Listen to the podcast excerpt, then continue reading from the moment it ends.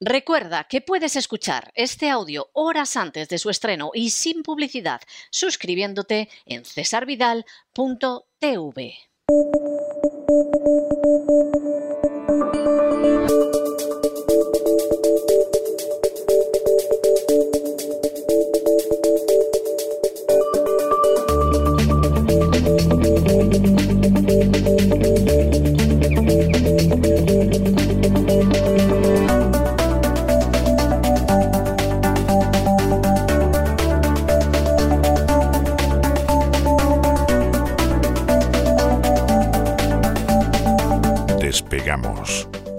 Lorenzo Ramírez. Corremos rábudos y veloces hacia nuestro avión, atravesamos el umbral, nos tiramos en plancha sobre los asientos, nos abrochamos los cinturones, despegamos y nos vamos elevando por los aires hasta alcanzar nuestra altura y nuestra velocidad de crucero y a mi lado Don Lorenzo, ¿qué hace usted con una vela y un botijo? O sea, que no nos van a dar ni botellita de agua en el, vuelo de hoy. Por favor, ¿qué está sucediendo? Una vela y un botijo. Buenas noches, explíqueme. Buenas noches, don César. Sí, vamos a tener que repartir eh, algunas, velas en el vuelo de hoy. Yo no sé la gente que se lleva el bocadillo ese de jamón ahí el avión, ¿verdad? Incluso los que viajan en business, que está uno sentado muerto de hambre, ¿verdad? Y, y empieza a oler el tocinillo del de al lado y dice, quiero bocata, pues no, en estos vuelos no hay bocata. Eso a mí en business no me ha pasado nunca, eso me ha pasado en los trenes de la época de Franco, ¿eh? donde incluso la gente sacaba la tortilla de patata y decía, ¿gusta usted? O sea que...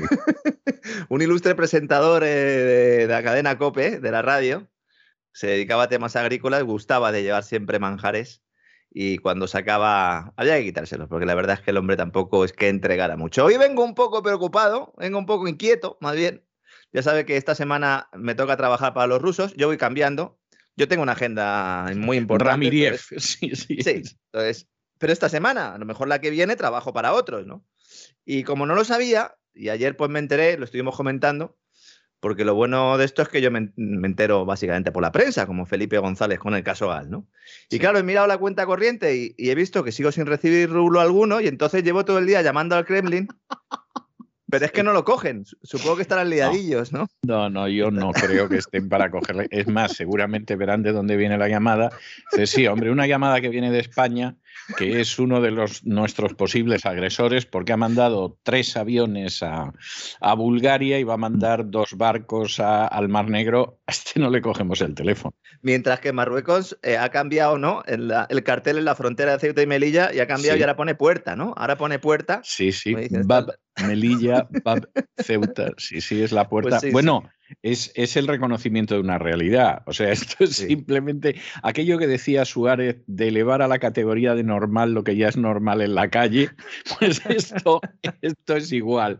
Han elevado a, a declaración abierta lo que es una realidad desde hace años. Por cierto, que no veo yo a la NATO enviando contingentes para proteger a España de la invasión marroquí. No, a lo mejor manda un contingente para proteger a los marroquíes de los españoles, que no me extrañaría Sí, si en algún momento dado decidiéramos hacer algo, seguro que nos dan un guantazo, ¿no? En inglés, con acento de Boston. Pues Sí. están liados en el Kremlin, no solo por la pugna que mantiene con la OTAN en el este de Europa, esto ya Vox Populi, ¿verdad? Sino por el gran apagón que se ha producido en Asia Central. Esto seguro que es algo que, la mayoría de nuestros oyentes dicen, ¿cómo que un apagón? ¿Se ha producido el gran apagón? Se produjo. Se, se ha producido en Asia Central, ha afectado a Kazajistán, a Uzbekistán y a Kirguistán. El que no sepa dónde está esto, que vaya sacando un mapa, porque aquí es donde está la pomada actualmente, ¿eh? que se coja su mapita con la ruta de la seda. Los suscriptores de cesarvidal.tv ya los conocen porque les ponemos mapas todos los sábados, pero en serio, hablando en serio, por favor, que todo el mundo se coja un mapa mundi y que empiece a situar porque entenderá muchas cosas, ¿no? Corte energético del cual se desconoce por el momento la causa, que podría ser parte de esta guerra híbrida que mantiene la OTAN con Rusia y que ha tenido pues, varios episodios en la zona, el último, precisamente hace pocas semanas, con el intento revolucionario que comentaremos a fondo en, los próximos días, seguramente. A pesar de que los medios de comunicación de masas, sobre todo en España, no le han dado ninguna importancia a este apagón, lo cierto es que ha provocado el caos en estas ex repúblicas soviéticas. Ahora mismo se está investigando si el origen de la interrupción del suministro se encuentra en la línea eléctrica norte-sur de Kazajistán, que tiene todas las papeletas, porque esta es la que conecta a sus dos vecinos con las centrales eléctricas del norte de Kazajistán y la red eléctrica rusa. La compañía que gestiona la infraestructura ha dicho que se han producido desequilibrios de emergencia que han provocado las interrupciones de suministro. Esto huele fatal, sobre todo por el momento en el que se está produciendo, porque siempre nos enteramos de todos los ciberataques que en teoría hacen los hackers rusos, ¿no? Como el último este, ¿no? De las bases de datos de inteligencia de Polonia, es el último, ¿no? Pero cuando sucede en el otro lado, pues no se suele decir nada, porque vamos a ver, esto agrava un problema que ya existía y que precisamente sirvió a los opositores del gobierno de Kazajistán a montar esa supuesta revuelta popular hace unas semanas, después de que el gobierno pues, decidiera elevar el precio de los gases licuados del petróleo, estos que se usan como combustible para, para, los vehículos y que está muy extendido su uso en Kazajistán, ¿no? Es algo que yo no sabía antes de que se produjera esta crisis, ¿no? Se retiraron los controles gubernamentales que mantenían intervenidos los precios, evidentemente la escalada provocó el descontento y entonces los del acento de Boston pues aprovecharon para meter el pie, que ya digo, hablaremos de esto en futuros programas. En medio de esta crisis se produce este gran apagón que ha afectado al suministro eléctrico y por lo tanto al transporte. Bueno, las carreteras son un caos absoluto, semáforos, el, los, el transporte público parado, el metro en los países en los que hay, y hasta el acceso a agua potable ya que las bombas que llevan el líquido elemento a los hogares funcionan con electricidad, evidentemente. Y en esos países, pues no están, por lo menos no hay tanta, tanta cobertura de fuentes de generación independientes como puede haber en, otros países de Europa, bueno, en países de Europa, como los nuestros, ¿no? O en Estados Unidos. Allí, pues tienen pocos equipos de generación y los suelen tener pues, en aeropuertos y en edificios oficiales, que esos parece que sí siguen funcionando. Hay voces que están responsabilizando de este corte a los mineros del Bitcoin, de las criptos, que usan la electricidad como principal materia prima, junto con los componentes informáticos necesarios para obtener las preciadas criptodivisas. Es la materia prima que se usa. Es verdad que en esa región ahora mismo es donde, bueno, uno de los puntos principales de, de minería de criptodivisas, pero otros especulan con la posibilidad de que se trate de un ciberataque. Y aquí, claro, aquí hay un problema porque no se puede culpar a los hackers rusos. no se van a hackear a sí mismos, ¿no? es precisamente a Rusia. A lo mejor haciendo prácticas, ¿no? O sea, algo, algo así, ¿no? O sea. Alguno diría, ¿esto es una falsa bandera? Pues no. Yo creo que esto está claro que, no es una falsa bandera. Esto lo que es, pues es eh, un problema que si no ha sido generado por los aliados de la OTAN o por los propios servicios secretos o servicios de inteligencia de países de la OTAN, les ha venido estupendamente porque vuelven a meter en un problema a Rusia que ya no solo tiene que estar mirando a la izquierda, sino también a la derecha o al este y al oeste. Por si todo esto no fuera suficiente para elevar la incertidumbre que hay, resulta que también se ha producido una crisis gravísima de suministro energético en Turquía que ha provocado el mayor cierre industrial de la historia reciente.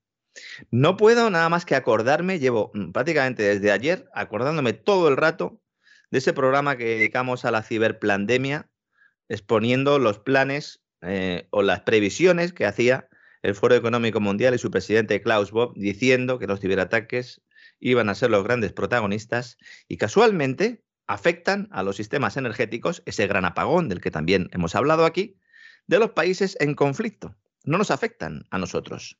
Le afectó a Estados Unidos, ¿eh? con aquel cierre eh, famoso del oleoducto, ¿no? El colonial, que la verdad es que generó muchos problemas, pero parece ser que se puede estar utilizando ¿eh? estos ciberataques a sistemas energéticos como armas de guerra. Y en este caso, insisto, los rusos pues tienen poco que ver, ¿no? Renault, por ejemplo, la compañía de coches, está presente en Turquía y ha anunciado la suspensión de la actividad en la planta que tiene en Bursa. Es decir, hay cierre industrial. Y en este caso, la causa del problema es una reducción de suministro de gas natural por parte de Irán. Qué importante es el gas, señores. Hoy he visto un, programa que ha hecho Jordi Yatzer, le hemos mencionado aquí en alguna ocasión. No sé, le hemos entrevistado. Bueno, yo creo que en la voz nunca, le podíamos entrevistar un día a Jordi porque la verdad es que sabe mucho. No tenemos eh, eh, la misma opinión sobre todo, pero eso es precisamente lo bonito ¿no? de todo esto. Y él planteaba en su canal de Twitch, eh, ponía un mapa con todos los, los, gasoductos que vienen de Rusia a Europa. Y es que es una tela de malla. Es que es una tela de malla. No podemos cerrar los ojos ante esa dependencia. Y en el caso de Turquía, además es que hay un problema adicional y es que la política de Erdogan de bajar tipos para controlar la inflación, el mundo al revés. Sí, señores, Erdogan es así. ¿Qué quieren que le hagamos? Ha disparado la factura energética de hogares e industria y claro, si además hay un corte por parte de, Irán, pues eh, esto es ya lo que le faltaba a los turcos. ¿no? En España también hay mucho lío con la factura energética, don César. ¿Se acuerda usted el comentario que hicimos en el primer no Sí, sí, hombre, claro que me acuerdo, me acuerdo de sobra. ¿Cómo no va a haber lío? Cuando indicamos que la factura de electricidad que recibieran los hogares españoles a finales de enero iba a ser terrorífica. Sí. Bueno, terrorífica no, es que eh, es espectacular. Varios oyentes me han enviado sus importes. Bueno, de hecho, es que en mi caso, don César, el incremento es más que notable. Es que yo he pagado prácticamente un 70% más que la anterior factura. Un 70% más. ¿Qué pasa? Eh, ¿Ha colocado usted un cine dentro de casa? o sea, no, no, usted me dirá. O sea, vamos a ver. dirá, claro, al final está, es un hacker ruso, don Lorenzo, y entonces está ahí todo el Claro, ¿cómo no se va a vender al enemigo si, si, le, si tiene que pagar esa luz? No, no, pero vamos a ver, eh, fuera de bromas y, de este buen humor con el que enfrentamos la vida, aunque a veces venga siniestra en, en este programa. ¿Qué ha hecho usted para que de un mes al otro pague un 70% más por la factura de la luz. Te lo voy a explicar. Durante todo ese mes he estado mirando las horas de consumo con el precio en el momento de, mercado para eh, tener la tarifa más barata. Es decir, que si no hubiera hecho eso, yo no sé la factura que habría recibido en, mi casa. Casi el doble, seguramente. Bueno, casi el doble es casi lo que he tenido, su 70%, es casi el doble respecto a la anterior factura. Hay que, si ahora mismo eh, todos los que nos están escuchando estarán asintiendo con la cabeza en sus casas, los españoles, evidentemente, los que viven en España, que miren la factura cuando reciban, si no lo han recibido todavía, esta factura de enero, que miren la de enero del año pasado y de la, la, del anterior, porque verán que respecto a hace dos o tres años pueden estar pagando fácil entre tres y cuatro veces más. Es espectacular lo que está ocurriendo. Y hablo de mi caso porque además, insisto, es que voy a, hablo en primera persona porque soy una persona, valga la redundancia, que estoy eh, mirando siempre eh, a la hora de poner lavadoras, a la hora de poner el lavavajillas, mirando cuál es el, periodo en el que pues, la tarifa es más barata. No me voy a extender mucho explicando la causa de este encarecimiento porque dedicamos un programa completo a explicarlo, en concreto el del 11 de enero, el segundo día después de volver, este año, titulado El fracaso de la transición ecológica. Lo pueden encontrar de forma gratuita en abierto en cesarvidal.com o en sus plataformas preferidas de podcast. Pero básicamente la política energética de los últimos años nos ha traído a esta ratonera. Estamos ahora en una ratonera, pagamos la energía a precio de oro y lo, lamentable de todo esto es que ahora mismo no hay solución. No hay solución. No podemos mm, fabricar centrales nucleares en tres días. No podemos. No podemos, por arte de magia, volver a poner en marcha el gasoducto, este que pasaba por Marruecos. No podemos. El de Argelia, el Mergat, está ya funcionando a más capacidad de lo que funcionaba antes, pero ni por asomo nos alcanza. Los buques metaneros, bueno, ayer don Roberto Centeno ¿no? contaba la anécdota esta del, del, buque que se tuvo que volver, bueno, que iba a China y que en el último momento le dijeron, ¿cuánto, ¿cuánto cuesta? Yo te doy el doble y vente aquí para España, que tenemos problemas de almacenamiento de gas.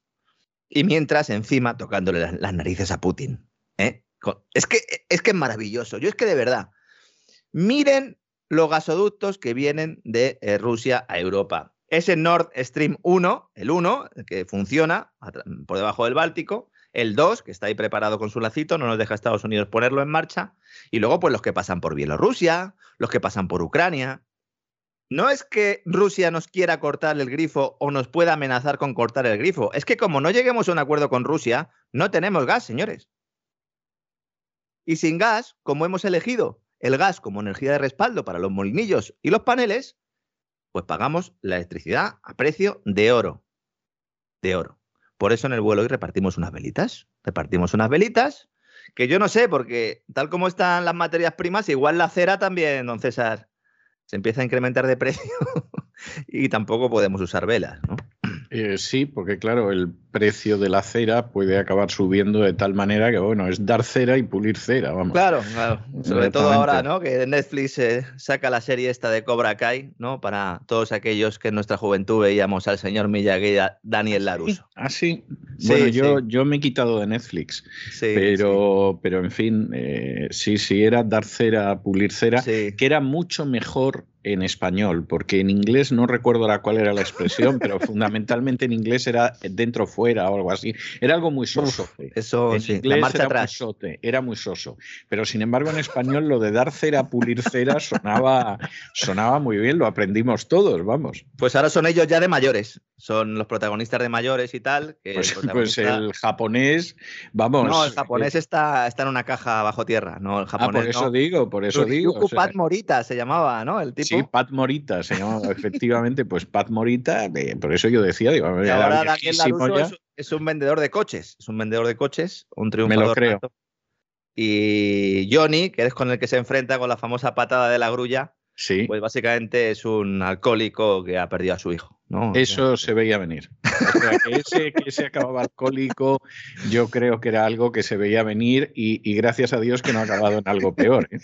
La serie, la serie no está mal, bueno, vamos a ver, para los que nos gustaba en nuestra época, ¿no? En la historia y tal, y, y está hecho en clave de humor y, y tiene muchas referencias a las películas originales, pero vamos, el guion es una basura. ¿eh? Así que el Sí. que quiera, sí, sí, básicamente es una basura, aunque veamos ahora muchos por la calle con la camiseta de Cobra Kai. No sé, a lo Ya. mejor vemos cualquier día a Irene Montero o a María Jesús Montero con la camiseta de Cobra Kai. Por... Todo, todo puede ser dado su mal gusto, pero, pero en cualquier caso, mire, para ser sincero, ¿eh? hace cosa de tres o cuatro años me compré el paquete de DVDs de Karate Kid. Por eso de que ten- Confesiones, tenía, confesiones. muy, tenía muy buen recuerdo yo de la serie de películas y tal. Y las volví a ver y me parecieron flojísimas. Han pero envejecido bastante mal, ¿eh? han envejecido muy mal. Es que, Sí. es que hay películas que vimos en su momento en la juventud, porque eso es mi adolescencia, y, y estaban muy bien entonces, y te gustaban y te emocionaban y tal, y las vuelves a ver y dices, "Puf, qué mal ha envejecido esto, han envejecido peor que yo, que ya es decir. ¿no? Mientras está, está que hecho hay un chaval, está hecho un chaval. Sí, sí. Mientras que hay otras películas, eh, a lo mejor mucho más antiguas, que las viste en su día y te impresionaban y las vuelves a ver ahora y dices, eran todavía mejores de como yo las recordaba. Eh, Sí. Al final, al final, mire usted, las películas, como los libros y como las personas, son como el vino. Los buenos, con el paso del tiempo, son mejores. Y los malos se avinagran y, y yo qué sé, llaman a la gente bebelejías, por ejemplo. O sea, cosas o así. o sea, cucaracha, cucaracha. o cucarachas o algo así. Cucarachas, O sea, al sí. final, la gente mala con el paso del tiempo, como el vino peleón, se avinagra y se hace peor. Y por el contrario, la gente buena, como las buenas películas, como los buenos libros, pasa el tiempo y, y es mejor. Pues la gente buena, don César, eh, lo que único que está haciendo ahora mismo es pagar, pagar y pagar. Vas al supermercado, va la carne carísima, el pescado carísimo, la verdura carísima, todo está carísimo. Vas a comprar comida en lata carísima. Llegas a casa, la factura de la luz tremenda, la factura del gas tremenda. Esto es la inflación, señores, que veía un titular en El Economista, en el diario El Economista, esta mañana diciendo que el 40% de los españoles no sabía lo que era la inflación. Bueno, pues lo van a saber. ¿Eh? lo van a saber con creces. Lo peor de todo es que dentro de 10 o dentro de 15 años, cuando venga el próximo ciclo económico y otra vez venga una presión inflacionaria, seguiremos diciendo aquello de que no hay inflación, de que no hay ningún peligro y de que la banca central tiene que seguir apretando. Y fíjese que el hachazo en la factura se produce en España a pesar de que los impuestos que pagamos se redujeron por decreto y que se prorroga esa reducción hasta finales de abril. Estoy hablando del IVA, que ahora mismo es del 10%, se rebajó del 21 al 10%, y del impuesto especial eléctrico, eh, eh, que ha bajado del 5 al 0,5%, que es el mínimo legal, y luego la suspensión del impuesto de generación de energía al 7% que pagan las empresas, y este se prorroga hasta el 31 de marzo. Con todo esto, Hacienda, la señora Montero, deja de ingresar unos 2.000 millones de euros. Me da miedo, porque claro, esta señora, si deja de ingresar por un lado, Chiqui, lo saca de otro. Ya recuerda usted, don César, esas famosas declaraciones que hizo, ¿no? Eh, la ministra, cuando le preguntaban por el déficit público, decía ella que mil millones no son nada, Chiqui, mil millones yo sumo de aquí, resto de aquí. De algún lado los va a sacar. Sobre todo ahora que estamos a las puertas de que nos presente su reforma fiscal, que va a ser una de las más salvajes de la democracia, con subidas de impuestos masivas que van a perjudicar especialmente a la comunidad autónoma de Madrid, que es la que tira del carro. Y con este castigo a lo mejor deja de tirar del carro. ¿eh? Bueno, no, el problema está, vamos a ver, España es un desastre en términos económicos. ¿eh? El que tenga una zapatería y le vaya bien, yo acepto que puede ser una excepción, o el que tenga un restaurante y le vaya bien, bien, de acuerdo, pero en términos generales es un desastre. De ese desastre, la única comunidad autónoma que se salva es Madrid, que es la locomotora que aunque sea tosiendo y, palpitando, arrastra, arrastra el resto del tren. Si usted ahora gripa la locomotora, pues que el tren se va a parar en medio de un descampado y se va a quedar ahí tirado, ¿no? Y va a ser asaltado por unos forajidos. Sí, Es, es, como aquella escena de la película Rojos de Warren Beatty, que van por Asia Central en un tren y de pronto el tren se queda ahí parado en medio de, no sé si es la estepa o el páramo. muy buenos polvorones, que, diría Eugenio. Exactamente, muy buenos polvorones. Y se queda ahí tirado el tren y es que en ese momento encima van y atacan el tren, ¿no? Bueno, pues esa, esa es la situación. O sea, España va boqueando, ahogada, sin poder moverse, y lo único que, que, tira todavía algo del carro, de la de, del tren, es Madrid. Como vaya usted a por Madrid, pues se acabó la historia, ¿no? O sea, y luego los argumentos que hay que oír a gente que además de mala cada vez es más tonta causan sonrojo. O sea, cuando de pronto desde Cataluña te dicen, no, es que Madrid va mejor por el efecto capitalidad. Fíjate de tonterías. Con el 14% de la población de España, ¿no? Exactamente, pero si es que además Madrid es capital desde la época de Felipe II y ha habido épocas que con efecto capitalidad y todo y con un imperio transatlántico, pues eh, resulta que Cataluña y Barcelona pues eran más prósperas. No, Madrid funciona bien porque ha adoptado una política que sin ser la octava maravilla, por lo menos mantiene un poco de sensatez. pero en el país de los ciegos el tuerto es el rey. Exactamente, y el miope ya vamos emperador.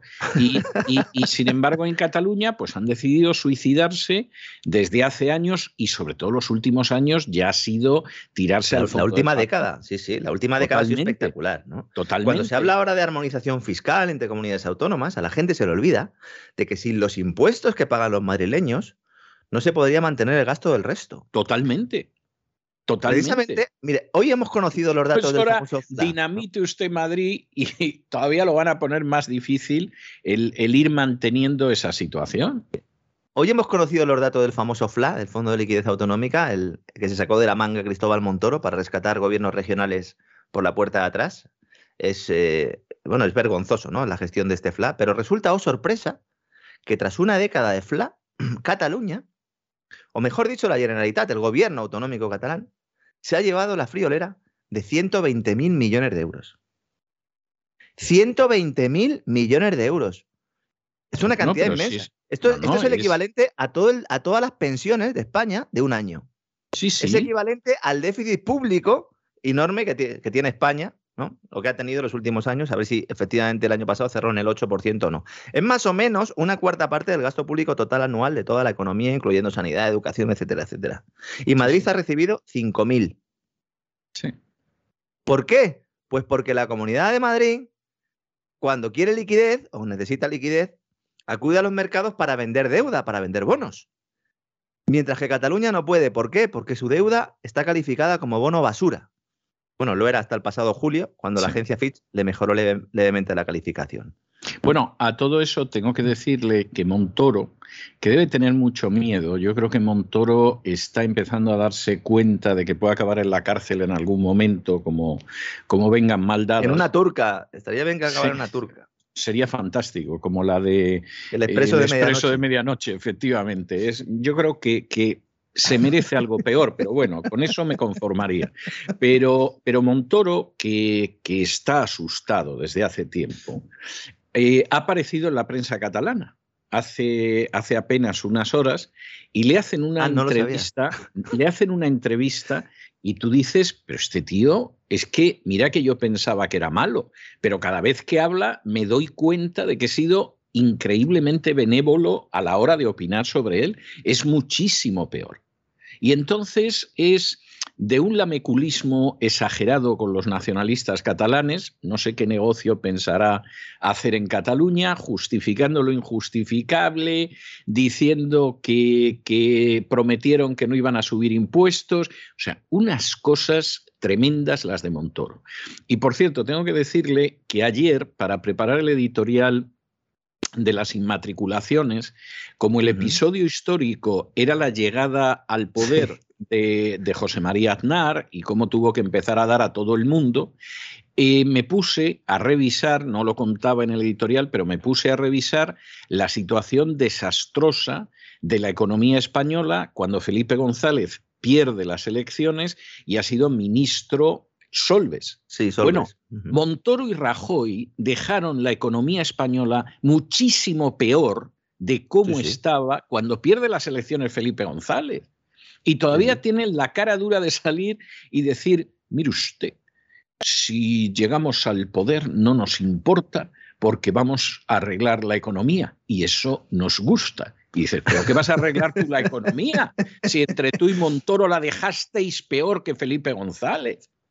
Sí, sí, y, además siempre se ha dicho, ¿no? Eh, o se ha utilizado como criterio para definir esa situación en la que estaba España cuando Felipe González ya pues no puede seguir eh, adelante, ¿no? Con, con, todo ese proyecto, ¿no? Eh, megalómano prácticamente, ¿no? Que era que se había tenido que pedir un crédito para pagar las pensiones. Bueno, pero es que ahora mismo en España, bueno, desde hace 10 años, yo creo que desde 2008, todos los años hay que pedir un crédito para pagar las pensiones. Pero no uno, dos ¿eh? Hay que hacerlo dos, veces ¿eh? a lo largo del año, que es cuando llegan las pagas extraordinarias de los pensionistas y no hay dinero en la seguridad social. La deuda de la seguridad social, eh, es que no me canso de decirlo, cada vez que lo miro sube. La última vez estaba en 50.000 millones de euros. No sé en cuánto estará ahora. No, en 80.000 millones de euros, perdón. No sé en cuánto estará ahora, pero sigue subiendo, ¿no? Con el tema de los bonos basura es importante porque lo del FLA, esto es un invento que se hace para rescatar a Valencia y a, Cataluña. Valencia ha recibido la comunidad valenciana casi 90.000 millones de este FLA. Lo que hizo el gobierno fue, bueno, vamos a hacer una cosa, tú sigues emitiendo bonos y te avalo yo. El mercado no quería bonos de Valencia ni de Cataluña, no quería tocarlos ni con un palo. ¿Y entonces qué hizo el gobierno? Ah, pues no te preocupes, yo creo un mecanismo de liquidez, yo emito la deuda con el aval de todos y luego te paso la pasta ese mecanismo, como rescate, puede ser más o menos acertado, pero la única manera de que sea adecuado es si esas comunidades lo que hacen es solucionar sus finanzas públicas para no seguir necesitando dinero en próximos años, o por lo menos en próximas décadas. No, pues la situación de Cataluña y de Valencia, las finanzas públicas, es la misma que entonces, lo único que se han llevado entre los dos más de 200.000 millones de euros. ¿Mm? Dice, no, es que esto sirve para financiar los servicios públicos de Cataluña y de la Comunidad Valenciana. Una parte, servirá para eso, pero el resto sirve para mantener esta fiesta. ¿no? Que por cierto, lo de los bonos basura me hace también mucha gracia, porque claro, también nos está dando cuenta la gente. Los bonos basura, en realidad, el, término técnico evidentemente no es este, son bonos que tienen una calificación, una calidad tan mala que el interés que hay que ofrecer para que te lo compren es tan alto que se considera bono basura o técnicamente high yield, que es alta rentabilidad. Es decir, son bonos que tienen mucho riesgo y por lo tanto el que lo compra puede obtener un gran interés, pero ¿Cuál es el riesgo? Pues que se produzca el impago del emisor, ¿no? Bien, pues con la inflación y la política de tipos de la banca central, especialmente en Europa, los bonos high yield están en negativo. Están cotizando en negativo. Con los intereses ajustados a la inflación, me refiero. Entonces, claro, si tú tienes un rendimiento negativo, ¿qué aversión al riesgo vas a tener a estos bonos? Y por eso la economía mundial, especialmente en Europa, se ha llenado de bonos de basura, que a ver cómo se los quita de en medio luego el Banco Central, sobre todo aquellos eh, que, hayan, que estén como garantía ¿no? en algunos de los préstamos que se han, que se han realizado. ¿no? Bueno, ¿y ahora qué quiere el gobierno español? Subir los impuestos a Madrid para darle un más dinero a Cataluña. ¿Por qué? Pues porque lo necesita y lo necesita porque sus finanzas públicas están hechas unos zorros y porque ya no pueden subir más los impuestos en Cataluña. Y dicen, no, no, oiga, pues que lo suban los demás. Que lo suban los demás cuando se han cargado Cataluña. Es que la han destruido. Bueno, se han quejado tanto del centralismo de Madrid, parece que se olvidan de cuando Franco les ayudó a sacar adelante ¿no? toda su industria textil. ¿O esto ya no cuenta? No, y, no cuenta tampoco que la única región española que siempre tuvo un ministro sin cartera, aparte de los ministros con cartera que hubiera, pero un ministro sin cartera que solo se ocupaba de hacer de lobby fue Cataluña. O sea, todos los gobiernos de Franco tuvieron muchísimos catalanes, como tuvieron muchos vascos. Seguramente mm, la región más representada en el elenco de ministros de Franco es Cataluña y después las Vascongadas. Pero aparte de eso, es que siempre hubo un catalán como ministro sin cartera que se dedicaba fundamentalmente a cabildear en favor de las oligarquías catalanas. Y eso es la dictadura de Franco. O sea, que es que no vengamos aquí con milongas porque la realidad era la que era. Pues ahora cuidado, e, efectivamente, con acabar con esa locomotora, como decía usted. Madrid ahora mismo es la comunidad que más aporta la denominada caja común, que sirve para financiar los servicios públicos, lo que se denomina técnicamente el Fondo de Garantía de Servicios Públicos Fundamentales. Siete de cada diez euros los pone la Comunidad de Madrid. ¿eh? Mm, cuidado con hacer experimentos fiscales, de verdad, cuidado con hacer experimentos fiscales. Que además va a entrar en vigor la reforma en 2023, que es un año mágico, porque es un año en el que nos vamos a dar un golpe importante. Ahora, el gobierno, lo único que habla, están muy contentos, ¿no? Con las previsiones de los organismos, aunque tiren por tierra las suyas porque dicen que vamos a crecer. Fondo Monetario Internacional.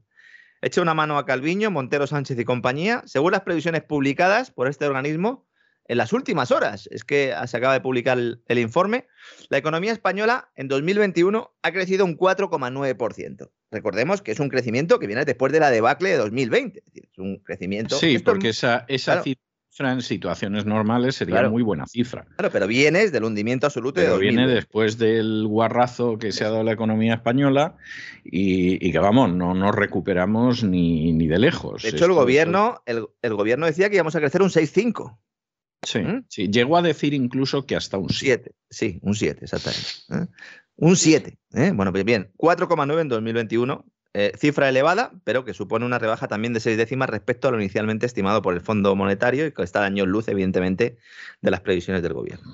Para, 2000, para 2022, año en curso, el FMI dice que el PIB va a repuntar un 5,8%. Ya saben todos nuestros amigos que el Fondo Monetario Internacional va progresivamente rebajando hasta que te pega el estecazo final, como acaba de hacer ahora en 2021, pues hará lo mismo en 2022. Así que quítenle unas cuantas décimas. Imaginemos que se equivoca en lo mismo, en la, en la misma horquilla, ¿no? Pues estaríamos en el entorno del 5%, del 5,2%, eh, pero con un crecimiento impulsado y dopado por el gasto público y gracias sobre todo a que las reglas fiscales europeas seguirán congeladas este año, ya que el Banco Central Europeo sigue comprando.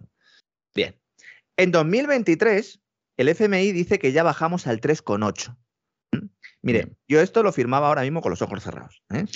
Eh, pues no es una buena cifra, pero comprendo que usted diga aquello de que me quede como estoy. Sí, lo entiendo perfectamente. En 2023, si entran otra vez en vigor las reglas fiscales y el Banco Central Europeo adopta cualquier tipo de medida para controlar la inflación, cualquier tipo de medida, reducir levemente las compras de deuda, subida de tipos, no creo, pero bueno, algún tipo de medida, ojo con el crecimiento de los intereses, ojo con los problemas de endeudamiento y ojo sobre todo porque la economía española no es que acumule desequilibrios, es que es un desequilibrio en sí mismo.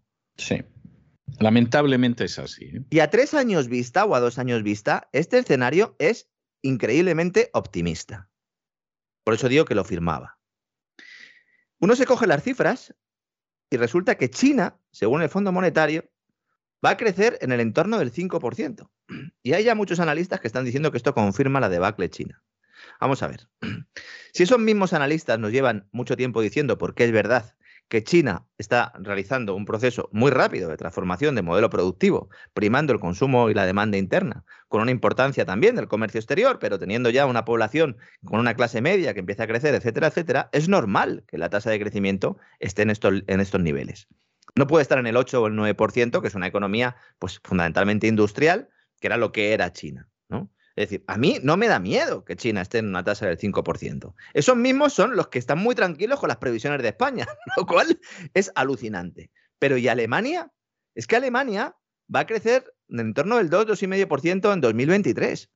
Y esto también me parece demasiado optimista. Apunten todas estas cifras o ténganlas en la cabeza porque se van a ir revisando a la baja. España no es el único que va a sufrir. Ojo con Italia. Ahora mismo está en pleno proceso electoral eh, que podría llevar a Mario Draghi a la presidencia de la República, sustituyendo a Mattarella, Sergio Mattarella, que es quien le puso como primer ministro, bueno, quien le nombró, porque quien le puso eh, fue el, fueron los tecnócratas ¿no? Eh, de Bruselas o a lo mejor de otro sitio que no es Bruselas. ¿no? Hay mucha incertidumbre porque a Draghi la Comisión Europea le puso ahí para que tuviera poderes ejecutivos e hiciera dos cosas, que además dijo él en su toma de posesión. Conseguir poner las mal llamadas vacunas covidianas a toda la población y ayudar a recuperar la economía del país gracias sobre todo al cheque multimillonario que le diera Bruselas en el marco del programa Next Generation EU, conocido en España como el Plan de los Fondos de Recuperación, y que no es nada más que un plan de gasto público para dopar las maltrechas economías europeas, sobre todo a las del sur, y avanzar en la Agenda 2030-2030 mediante el control digital y climático. Entonces, la idea inicial era que Draghi se mantuviera en el cargo al menos hasta 2023, ese año mágico en el que van a cambiar muchas cosas una vez que se entierre definitivamente la pandemia. 2023 es el año en el que se entierra la pandemia. En 2022 va a ir poco a poco la cosa eh, relajándose, sobre todo desde el punto de vista político. ¿eh? No estoy hablando desde el punto de vista sanitario, sino desde el punto de vista político. Lo comentamos ¿no? el otro día en el gran reseteo en cesarvidal.tv, cuando hablamos un poco de las previsiones que hacían los, eh, los del foro de Davos, los que asistían al foro de Davos, y que básicamente pues, marcaban un poco la agenda anual. ¿no? Entonces, en 2023 se va a enterrar definitivamente la pandemia. Y claro, si ahora es elegido presidente de la República, no por los ciudadanos, que no votan, sino por los senadores, diputados y representantes regionales, si sale Draghi elegido, entonces o habría elecciones anticipadas para elegir primer ministro en Italia. Yo esta opción la descarto por completo.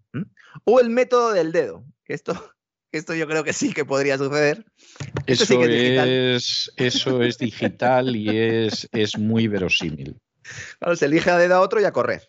Bien. Sí, sí. ¿Sabe usted quién está bien posicionado ya para coger el testigo? ¿Mm? Vittorio Colao, que es justo el ministro de Innovación Digital y tal, y que fue consejero delegado de Vodafone y que además, eh, además se da la circunstancia, vamos, ese va colado, ¿eh? o sea, ese lo cuelan, pero vamos, sin ningún género de dudas y es, es, es muy verosímil. No sé si será verdad, porque ya sabe usted que últimamente se hacen especulaciones, por ejemplo, sobre quién va a ser presidente de Ucrania. y, y, entonces, pues. Pero una, Ucrania ya bajo mandato ruso y todo. sí, sí, sí, que bueno, están decidiendo que hasta, hasta el naranjito puede acabar siendo presidente de Ucrania, viendo lo que dicen los británicos, que hombre, ya sabemos que mienten de manera sistemática, pero es que últimamente ni siquiera mienten con arte en algunas cosas. Por cierto, si me permite hacer un paréntesis. claro fuentes muy bien informadas me dicen que en la Casa Blanca están del presidente eh, ucraniano hasta las bols.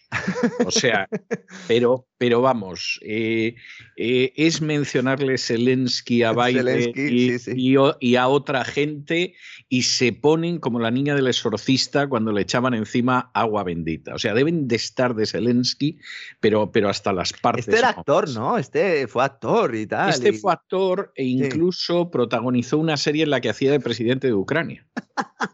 Lo cual es, es del partido, del partido servidor del pueblo. Es servidor del pueblo, del pueblo de la OTAN, se refiere.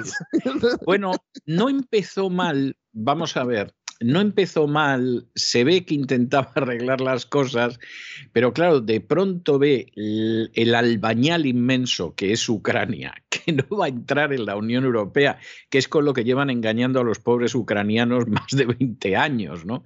Los nacionalistas y todo lo demás.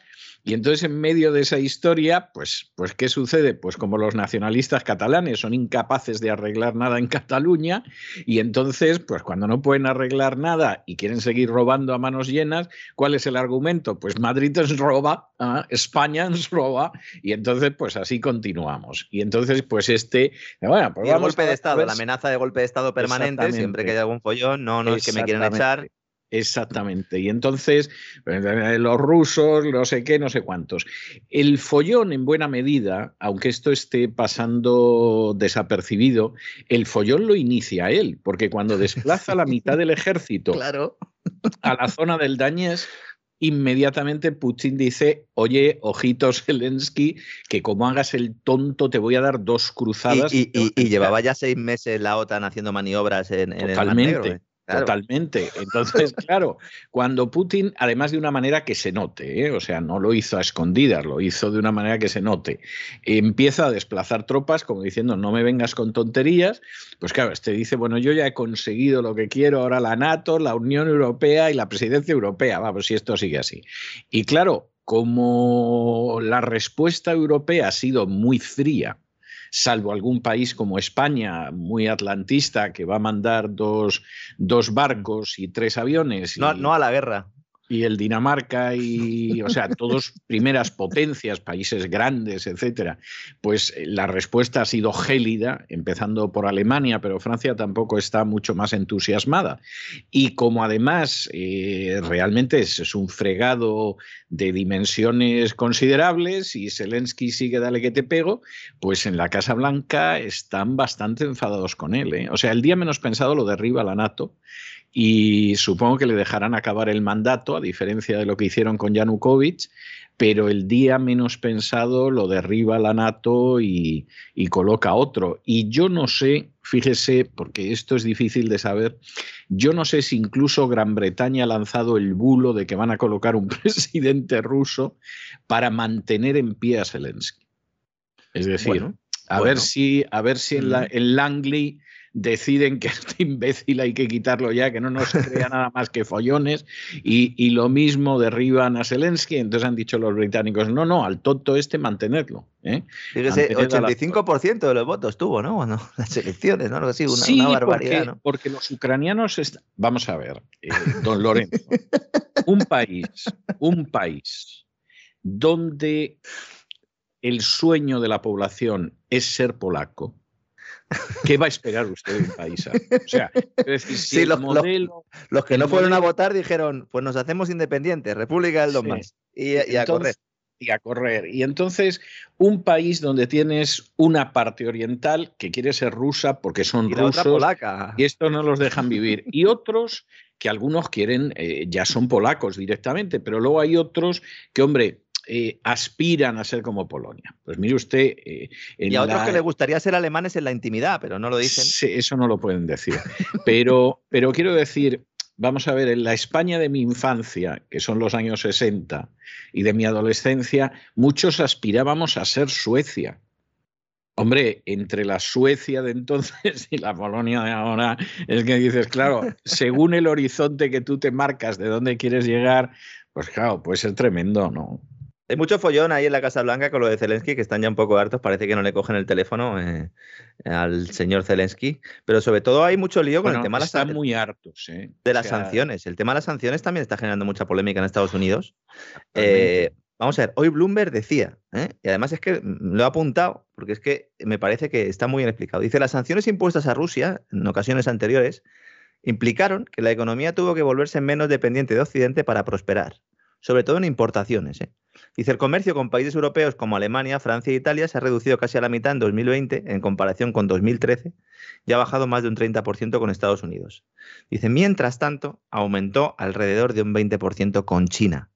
Esto lo hace menos vulnerable a nuevas sanciones económicas occidentales.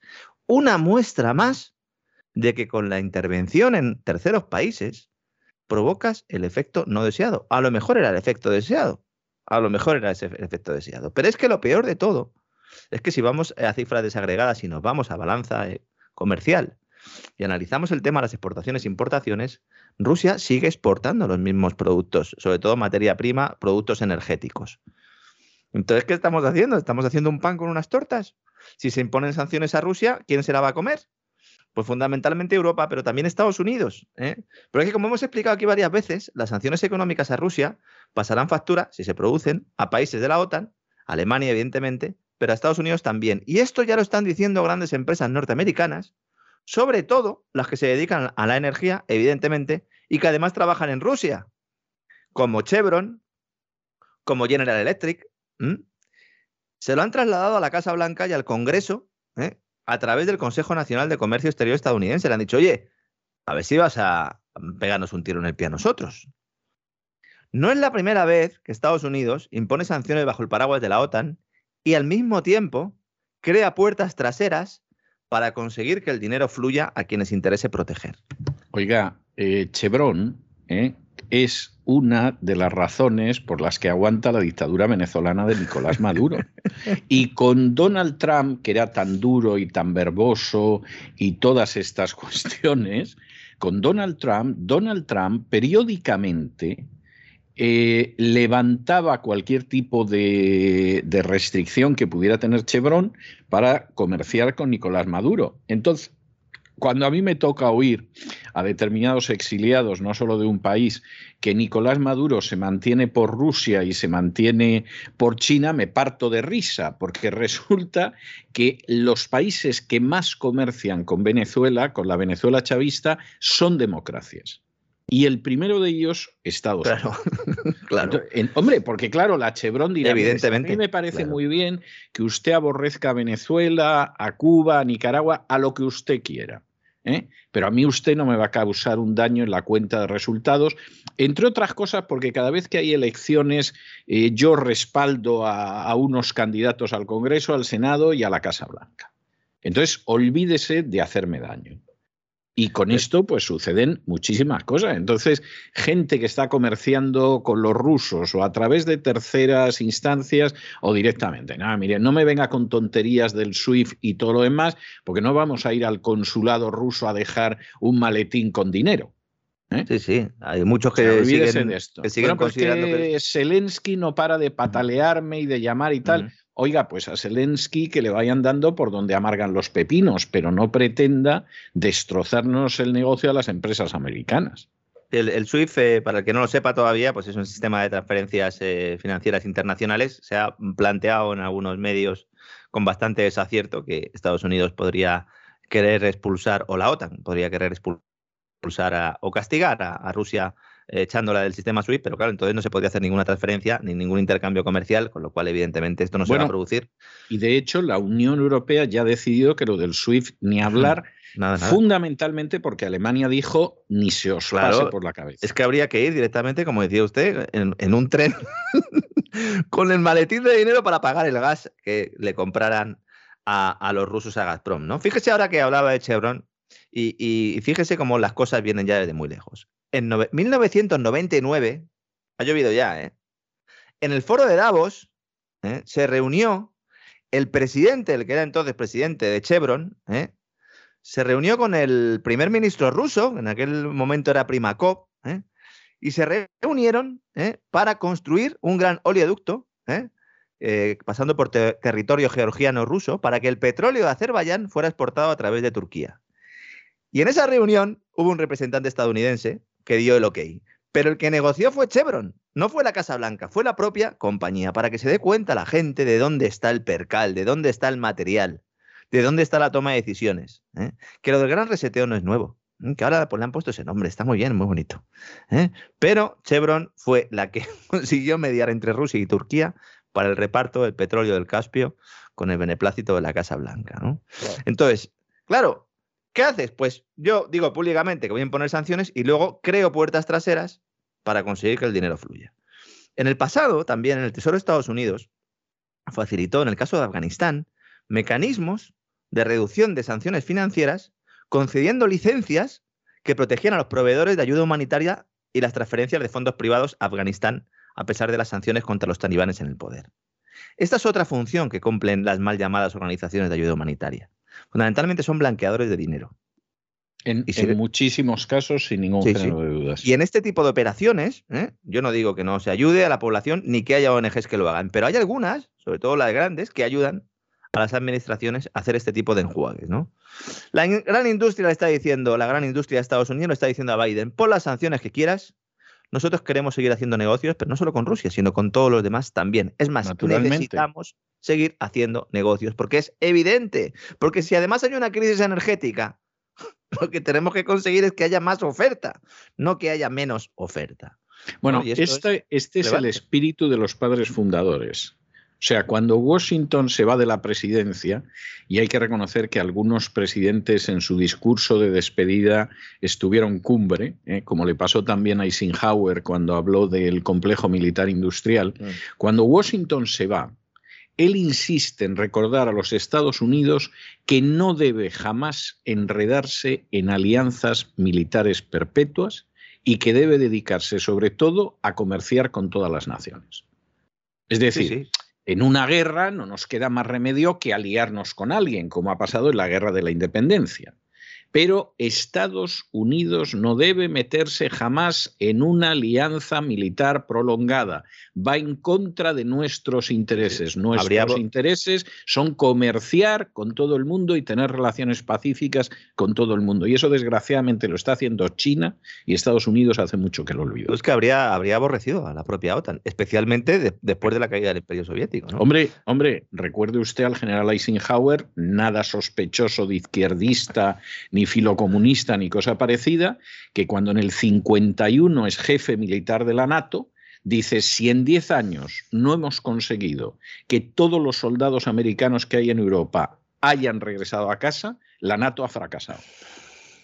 Sí, sí. en el 61 no habían regresado. Y cuando Donald Trump intentó recuperar, eh, que yo de la política de Donald Trump siempre he sido muy crítico, pero en eso precisamente no. Toda esa política exterior de retirada o de, de no injerencia, mejor dicho. De no, injerencia y, de, lo que comerciar con todo el mundo y llevarnos bien. O sea, es lo que más críticas generó por otra parte, con lo cual no entendemos nada. Yo entiendo que y comprendo que a todo el mundo le gustaba mucho Barack eh, Obama, ¿no? yo creo que fundamentalmente porque el complejo militar industrial tiene mucho peso y evidentemente estaban negros con toda la historia de eh, con toda la historia de, bueno de que es que finalmente pues eh, se, da la circunstancia de que, efectivamente usted nos está fastidiando el negocio porque es el primer presidente desde antes de Roosevelt que no ha metido a este país en una guerra. Y indudablemente, eso es así, ¿no? Y más cosas de Estados Unidos también. Ahora mismo todo el mundo está pendiente del discurso de Jerome Powell, lo va a dar la noche de este miércoles, hora española. Lo analizaremos con detalle en el programa de mañana. Todos esperan que anuncie la primera subida de tipo de interés para marzo. La clave estará en el tono que utilice para analizar la situación económica. Los bancos centrales utilizan este tipo de intervenciones públicas para orientar a los mercados, básicamente, que bailan al son que marca la batuta de Don Jerome, en este caso. Unos mercados que ayer sufrieron otro batacazo. Menuda sebanita. Hoy ha abierto Wall Street al alza. Parece que hay eh, cierto optimismo hoy. Menuda semanita. Rocky Week la denominaba esta mañana el Wall Street Journal, ¿eh? semana rocosa, y que hoy puede dar alguna alegría, como digo, a tener de esa evolución de los futuros y también de la apertura de Wall Street, que ya eh, lleva un ratito cuando estamos haciendo este vuelo y parece que, que los índices están en verde. A tenor de la evolución de los mercados en los últimos días, yo creo que ya, como decía el pasado lunes podemos eh, constatar que hay un cambio notable ¿no? de sentimiento de ciclo. Y bueno, pues eh, a ver qué sucede en esa reunión. Mañana la comentaremos en esta Rocky Week que me ha encantado porque efectivamente es una semana muy rocosa. Y si se fijan todos nuestros amigos, todos nuestros oyentes, de todo lo que hemos hablado en el programa de hoy, prácticamente de todo lo que hemos hablado en esta semana, nada tiene que ver con la libertad de mercado. Nada tiene que ver con oferta y demanda. Todo tiene que ver con los políticos, con los burócratas, con los tecnócratas, con los ingenieros sociales, metiendo la mano. ¿eh? Esto es como cuando una señora o un señor está cocinando ¿eh? tranquilamente y viene el típico cuñado a opinar sobre el plato que está preparando. E incluso se anima y en algún momento empieza a echar un poquito de sal, un poquito de pimienta, hasta que acaba el cuñado con el delantal puesto y bebiéndose tus cervezas. Bueno, pues básicamente eso es lo que ha pasado con el mercado. Brilla por su ausencia, pero en cambio, pues todo el mundo sigue pensando que toda la debacle y todos los problemas económicos son por el malvado capitalismo, por el capitalismo salvaje, por la oferta y la demanda. Pues no, señores, aquí seguiremos contando las verdades del barquero, aunque tengamos que ir, don César, con una velita, ¿no? Y, con el Tupperware en el, en el avión. Todo, todo puede pasar y el botijo al paso que vamos, porque tampoco va a haber agua. O sea, esto, El botijo es un gran invento. Yo reclamo el botijo, lo que pasa es que es poco portable. Poco portable. Eh, no te puedes ir por ahí con un botijo y tal, pero el agua está fresquita en, el botijo. ¿Mm? Sí, sí, es así. En fin, siga usted con este ánimo fresco que, tiene y esta, esta fuerza fresca y esta documentación que, vamos, no es que sea fresca, es tumbativa, que diría algún amigo mío. Un abrazo muy fuerte y hasta mañana, don Lorenzo. Un fuerte abrazo, don César.